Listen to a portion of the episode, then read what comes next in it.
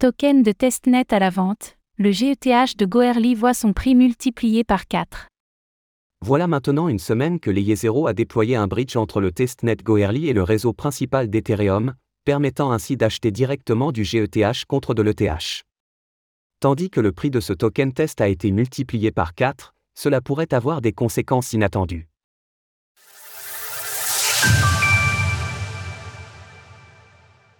Le prix du GETH du testnet Goerli passe de 0,1 à 0,4 dollars.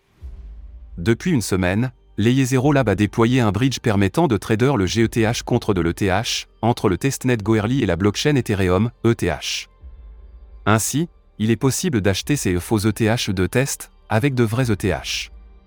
Lors de la rédaction de ces lignes, il était par exemple possible d'acheter un peu plus de 400 GETH au prix de 0,1 ETH, soit 0,4 dollars l'unité.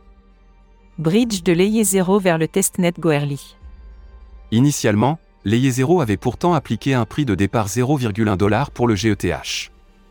Pour faire simple, ce bridge fonctionne grâce à deux poules de liquidités déployées sur Uniswap, UNI, permettant d'établir une connexion entre les deux réseaux, ETH METH sur Goerli, GETH ETH sur Ethereum. Layer 0 justifie la création de ce bridge par la difficulté que peuvent rencontrer les développeurs pour se procurer de grandes quantités de GETH afin d'effectuer des tests sur leurs applications.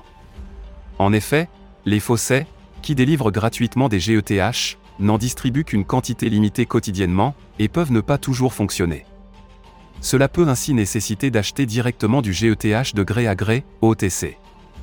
Pour les investisseurs, l'utilisation d'un testnet est intéressante, car les applications peuvent parfois délivrer des airdrops aux membres de leur communauté testant leurs fonctionnalités avant un déploiement sur le réseau principal. Trader les tokens de testnet, une fausse bonne idée? Si l'idée de pouvoir acquérir facilement des GETH à bas prix peut sembler intéressante, il convient toutefois de prendre quelques éléments en compte.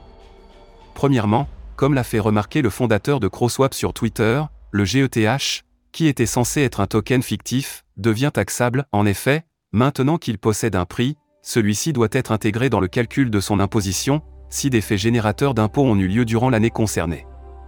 Par ailleurs, cette initiative découle du constat selon lequel il est difficile de se procurer de grandes quantités de GETH sur le réseau test de Goerli. Toutefois, rendre celui-ci aisément tradable pourrait alimenter une spéculation créant encore plus de barrières à l'entrée, les fossés deviennent moins accessibles, et les prix OTC augmentent également en même temps que ceux de la poule de liquidité. Ce scénario peut alors rendre l'accès au réseau encore plus compliqué pour les utilisateurs venant simplement tester diverses applications dans l'espoir d'être éligibles à un airdrop, mais peut aussi augmenter les coûts de production des développeurs. Désormais que ce bridge a été déployé par Layer 0, il sera intéressant de suivre les impacts que cela aura sur la blockchain Test Goerli. Source Layer 0. Retrouvez toutes les actualités crypto sur le site cryptost.fr.